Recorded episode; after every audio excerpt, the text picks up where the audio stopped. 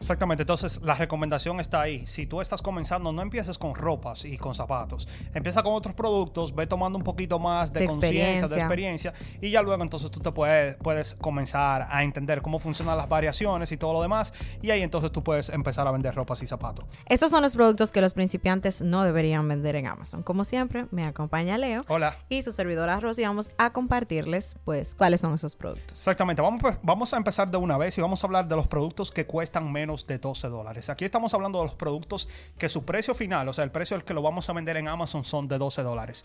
¿Por qué decimos esto? Porque usualmente los productos que cuestan menos de 12 dólares, a menos que no lo consigamos súper, súper barato, Centavitos.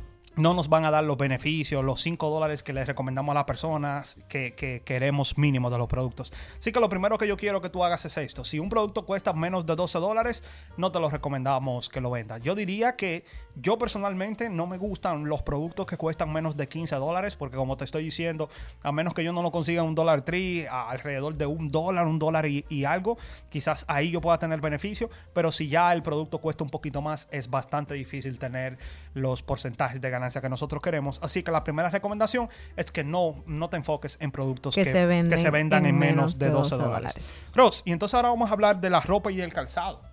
Aquí Sí. muchas personas piensan que porque es una categoría que está abierta, que no necesitamos desbloquearnos, muchas personas piensan, ok, yo voy a empezar por ahí. ¿Por qué nosotros no les recomendamos a las personas que empiecen con ropas y con zapatos? Bueno, pues porque esta categoría es conocida por tener una alta tasa de devoluciones y hace totalmente sentido. Cuando tú compras algo que no te sirve, posiblemente tú lo vas a devolver. Entonces, esto es algo que no podemos controlar. No hay manera de nosotros saber si estos productos pues van a tener una alta tasa de devolución. Aunque Amazon a veces te dice, este producto corre pequeño, entonces tiene una alta tasa de devolución. Sin embargo, muchos clientes no le hacen caso a esto y pues no hay nada, absolutamente nada que nosotros podamos hacer al respecto más que recibir el producto que ya devolvieron, verificar si está en buen estado para así ver si podemos volver a venderlo en Amazon o utilizar otra plataforma. Si tú eres nuevo en el negocio de Amazon, a lo mejor tú no vas a querer tener la ilusión de que vendiste un producto y que a los pocos días o qué sé yo, casi al mes te llegue un mensaje diciéndote Amazon que la persona va a hacer la devolución y descontando el dinero de tu cuenta. Porque cuando somos nuevos lo que más queremos es ver el retorno rápido. Entonces si tú necesitas pues tener tus ventas y tener tu dinero lo más antes posible, entonces no es buena idea que inicies vendiendo ropa y calzado porque tiene una alta tasa de devoluciones. Entonces, entonces ya hablamos de las devoluciones, ahora hablemos de las variaciones. Si yo soy una persona, Ross, que está comenzando, no tengo mucha idea de qué se tratan las variaciones, porque es que hay tanta confusión con las variaciones. ¿Cómo tú me pudieras explicar para que, que cualquier persona lo pudiera entender? ¿Cómo funcionan las variaciones en Amazon? El asunto de las variaciones es bastante sencillo, aunque en su práctica se vea complicado. Simplemente, este abrigo que yo tengo puesto, por ejemplo, se vende en Amazon, vamos a suponer. Entonces, este abrigo puede venir en distintos colores. A veces sí, a veces no. Pero vamos a suponer que este abrigo viene en distintos colores, morado, verde y rojo. Además de eso, el abrigo viene en distintos size, porque obviamente, a menos que sea un producto one size, estos productos en Amazon por lo general no, no son tan comunes quizás en un abrigo. A lo mejor en otro tipo de... Una gorra. Exactamente, o qué sé yo, quizás un coat. Pero entonces, aquí es donde tenemos que tener en cuenta que, aunque yo abra ese producto y yo mire que el kipa está hermoso, está muy bonito, yo no sé exactamente qué color y qué size es el que se está vendiendo. Pasa lo mismo con zapatos, pasa lo mismo con ropa interior, pasa lo mismo con pantalones. Vamos a tener en un mismo listado distintos colores y distintos size. Entonces ahí es que llega el momento de yo saber interpretar en Kipa las variaciones para saber cuál de esas es la que quizás está vendiendo más, porque es la que está incluso alimentando más el Kipa que yo vi como general de ese listado. ¿Cómo yo puedo saber esto? Bueno, ahí tienes tú que empezar a ver el movimiento de los ratings, de los reviews. También tienes que ver cómo se ha comportado el precio, porque eso también te puede dar información. Entonces tú tienes que ver todo ese movimiento. También tú puedes mirar cómo están las variaciones organizadas, tú las puedes poner, que te salgan las que tengan más reviews primero, que te salgan arriba. Y pues si a lo mejor el que tú estás consiguiendo es el que está muy para abajo, ¿No se va a vender? Exactamente, ese producto casi no se vende o definitivamente no se vende y simplemente lo que vas a tener es un producto que todos los meses Amazon te va a estar cobrando la tarifa del almacenamiento del mismo. Y justamente esto es lo que no queremos. Nosotros queremos buscar productos que en un mes ya yo logre venderlos para ni siquiera tener que estar teniendo que pagar esa tarifa de almacenamiento a Amazon todos los meses por ese producto porque eso también nos puede a nosotros llevar a perder dinero en sí porque si no tenemos configurada por ejemplo la calculadora a esa cantidad de meses que el producto se queda en el almacenamiento de Amazon entonces no estamos considerando ese gasto que tenemos. Exactamente entonces la recomendación está ahí. Si tú estás comenzando no empieces con ropas y con zapatos. Empieza con otros productos ve tomando un poquito más de, conciencia de experiencia y ya luego entonces entonces tú te puedes, puedes comenzar a entender cómo funcionan las variaciones y todo lo demás, y ahí entonces tú puedes empezar a vender ropas y zapatos. Es importante también destacar que no solamente las ropas y zapatos tienen variaciones, también hay alimentos que tienen variaciones, por lo general a veces son paquetes de dos, paquetes de cuatro, y así, así que es exactamente, los cosméticos tienen muchísimas variaciones porque a veces puede ser que una base tenga, por ejemplo, 10 tonos diferentes, entonces tú tienes que saber cuál es el tono que más se vende para que así tú puedas sacar mayor provecho o que incluso tú puedas vender más rápido para que recuperes tu inversión. Así que la recomendación es que siempre que vayas a vender un producto y tenga variaciones, dedícate a estudiar las variaciones, a interpretar bien pues la información que te da Kipa de las variaciones en específico para que hagas una buena elección. Y pues si tú ya compraste una variación y ahora mismo es que te enteras de que es una variación, revisa y a lo mejor en el mejor de los casos tu variación es la número uno o la número dos y si está muy para abajo y tiene mucho tiempo y no se ha vendido, pues ya sabes por qué es. Es porque esa variación no tiene mucha salida. Exactamente. Entonces aquí también vamos a hablar de los productos frágiles. No recomendamos y tiene mucho que ver quizás con lo que estamos hablando, de que queremos que nuestros productos se vendan y con los productos frágiles en muchas, muchas ocasiones va a pasar que se van a romper, el cliente se va a quejar, aunque no fue nuestra culpa. Amazon le va a devolver, le va a hacer la devolución al cliente, nosotros no vamos a quedar con la pérdida. Entonces yo prefiero no vender productos frágiles y mucho menos para las personas que están comenzando. Ya luego que tú tienes un poquito más de experiencia, tienes un poquito más de capital, te puedes arriesgar porque tal vez hay alguno de estos productos que sí dejan bastante beneficio, dejan muchas ganancias. o tienen muy poca competencia porque muchas personas no quieren vender ese tipo de productos porque cuando el producto se rompe, llega estropeado al cliente, ya tú perdiste todo, perdiste el tiempo, perdiste la inversión y perdiste el producto. Exactamente, entonces no, no te recomendamos. También ahí entra, son como quien dice, primos, son los productos hazmat, que en español son productos de materiales peligrosos. Estos también no les recomendamos a las personas que están comenzando en Amazon que vendan estos productos, ya que primero para tú mandar los FBA, tú vas a tener que tomar un curso con Amazon para desbloquearte. No es nada difícil, pero ahora mismo creo que todavía no está disponible. Creo que hay una lista de espera, así que si tú quieres desbloquearte en Hazmat, tú tienes que apuntarte en esa lista de espera. Lo que sí tú puedes hacer es mandarlo FBM, pero también aquí hay un problemita y es que la forma como se mandan los productos Hazmat o de materiales peligrosos es diferente a como mandamos los demás productos FBM, así que también tienes que tener mucho cuidado. Y algo que pueden tomar en cuenta es que al, al principio uno no sabe muy bien qué producto es hazmat, cómo yo puedo verlo. Si tú tienes una calculadora, la calculadora pues te va a decir arriba, por lo general te va a poner una alerta de que ese producto es hazmat. En caso de que tú no utilices pues una calculadora que te lo muestre, que a lo mejor estás eh, mirando todo desde Seller Central, entonces puedes usar el sentido común y puedes hacer una pequeña investigación también. En Amazon directamente, si tú vas y pones el ASIN en el apartado de Hazmat, te va a decir si está dentro de ese programa.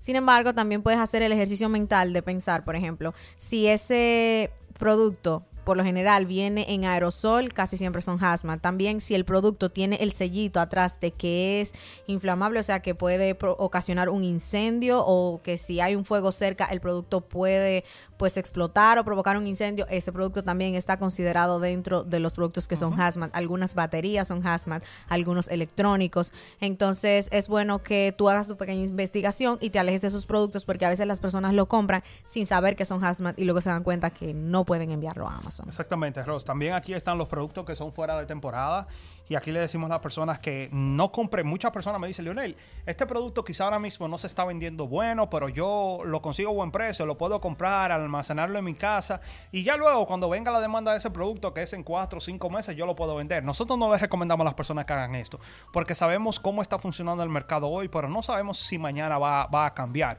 Y en este negocio lo que estamos haciendo es tratar de duplicar el dinero, el dinero lo más rápido posible. Así que no te recomendamos que hagas esto. Y también, Ros, ¿a qué? ¿Por qué no le, no les recomendamos a las personas esto de productos que están fuera de temporada? Bueno, para agregar en ese mismo punto que no recomendamos que compres productos que quizás tú dices, bueno, no, pero que si se va a vender eh, el próximo eh, diciembre, se va a vender, qué sé yo, en el próximo otoño. No recomendamos hacer esto también porque en Amazon los listados pues suelen actualizarse mucho, Amazon revisa mucho sus políticas y si a lo mejor en ese listado que estaba ese producto, el, el producto, qué sé yo, está violando una política, van a retirar el listado. Otro, otro asunto que puede pasar es que a lo mejor en el próximo año el producto pues saquen muchísimo del mismo y bajen mucho el precio. Entonces, a menos que tú no tengas el backup, que tú no tengas el respaldo de que lo puedes vender en otra plataforma, quizás no es una buena idea empezar a almacenar productos que no sabemos si en el futuro van a seguir teniendo la demanda. Además de eso, de productos de temporada, quizás también está un poquito de la mano el asunto de que en Amazon tenemos, por ejemplo, así como hay temporada de Back to School, tenemos también, qué sé yo, la temporada de Navidad o el Q4, tenemos también la temporada de los derretibles. Entonces, ¿qué sucede con los derretibles? Son productos que cuando no se pueden enviar directamente como FBA a Amazon porque se pueden derretir, porque en los almacenes de Amazon pueden alcanzar una temperatura que lleve a que el producto se estropee, tú tienes que encargarte por ti mismo de enviarlo, o sea, solamente se pueden listar como FBM. Entonces, ¿qué sucede con estos productos? Esos productos, por lo general, cuando pasa la temporada de de los derretibles, cuando ya sí se pueden enviar a Amazon, el precio tiende a bajar mucho, así que es bueno saber interpretarlos. Y también la otra vertiente es que enviar esos productos cuando está caluroso, cuando Amazon pone tantas reglas para hacerlo, puede ser mucho más costoso cuando tenemos que enviarlo nosotros mismos al cliente y de todos modos a veces los clientes se quejan. ¿Por qué?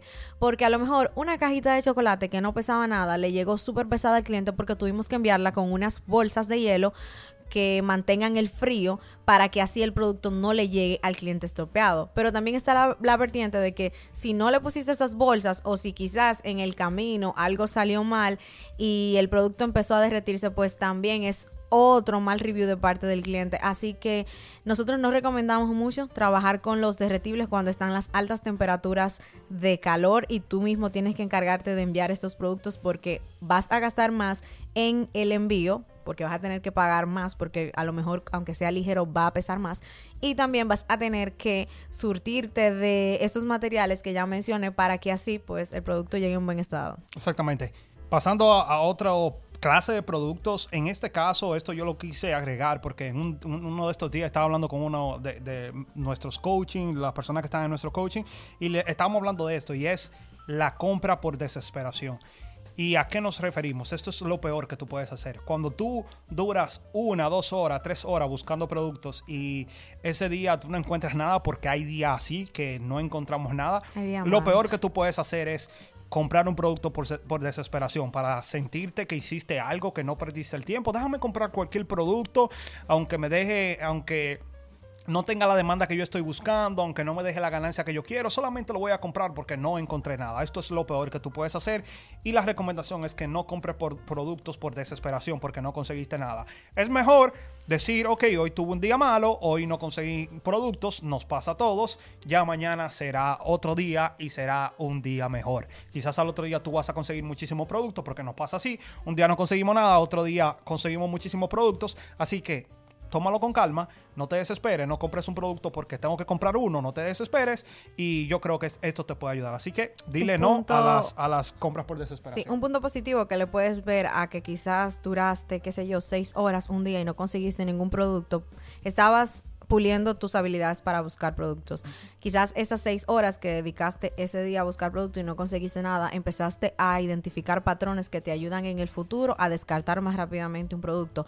A lo mejor te diste cuenta de algunas marcas que tú dices, no, esa marca no, no hay manera. Yo nunca he conseguido nada de esa marca. Yo la voy a descartar totalmente porque siempre está eh, tal gran vendedor vendiéndola o porque siempre Amazon tiene esa marca. Entonces es, es un proceso que quizás a veces lo vemos como tedioso o innecesario o molestoso, pero hasta los niños antes de empezar a caminar gatean. Y si no hicieran este proceso, pues entonces no se, no se irían fortaleciendo sus músculos de la manera que deben para que así ellos puedan en un futuro caminar. Igual, primero caminamos y luego corremos porque todo requiere que nosotros nos vayamos fortaleciendo en, en ciertos aspectos. Así que no necesariamente estabas perdiendo el tiempo, simplemente estabas aprendiendo a descartar más fácil un producto, puliendo tus habilidades, aprendiendo a buscar productos de la manera correcta, porque lo peor que podemos hacer en este negocio es comprar por impulso. Exactamente, así que yo creo que está a eso no hay que agregarle nada. Así que no te desesperes, tu momento llegará, siempre, como Ross dice, mejor gatea y, y luego tú vas a poder correr. Ya lo último que te queremos hablar es que no compres productos que no tengan sales rank. En Kipa, una de las cosas que más, que, más nos interesan ver son el movimiento en el ranking, porque esto nos dice qué tanto movimiento tiene un producto, qué tanta demanda, qué tantas personas están buscando ese producto para comprarlo. Así que es muy importante que nosotros sepamos si el producto tiene movimiento. Ahora, hay productos que tú vas a ver que en Amazon no tienen el ranking, aparece como NA, como que no, no, aplica, o que es desconocido. Y la recomendación es que no lo compres. Si tú estás comenzando y de eso que estamos hablando, no compre estos productos que no tienen ranking. Ahora tú me preguntas, ¿por qué? Porque como te digo, eso es lo que nos da la certeza a nosotros de que ese producto tiene movimiento, de que ese producto se vende. Así que si tú estás comenzando, no lo hagas. Ya cuando tú tengas un poquito más de experiencia, experiencia, perdón, hay otros, otras técnicas, otros indicadores que le podemos prestar atención para darnos cuenta que un producto, aunque no tenga ranking, sí está, sí se está vendiendo, sí está generando ventas, pero al principio es un poquito complicado y la recomendación es, es que no lo hagas. Así que yo espero que tanto el video anterior como este video te hayan ayudado a que tú puedas entender cuando tú estás comenzando a vender en Amazon cuáles son los productos que en nuestra opinión, claro, no, no tenemos la ciencia cierta, no, no, no somos, no, es palabra de Dios, sino que en nuestra opinión cuáles son los productos que tú sí deberías de vender y cuáles son esos productos que tú deberías de, obviar y no venderlo en Amazon. Así que nada, si tú llegaste aquí, si tú eres de esa persona que estás eh, dando tus primeros pasos en el mundo de Amazon y todavía tú no has visto el video completamente gratis que hicimos de cómo vender en Amazon, Amazon en este 2024, te lo voy a dejar por aquí para que tú vayas y lo veas. Así que nada, muchas gracias una vez más por estar con nosotros y nos vemos en una próxima. Chao.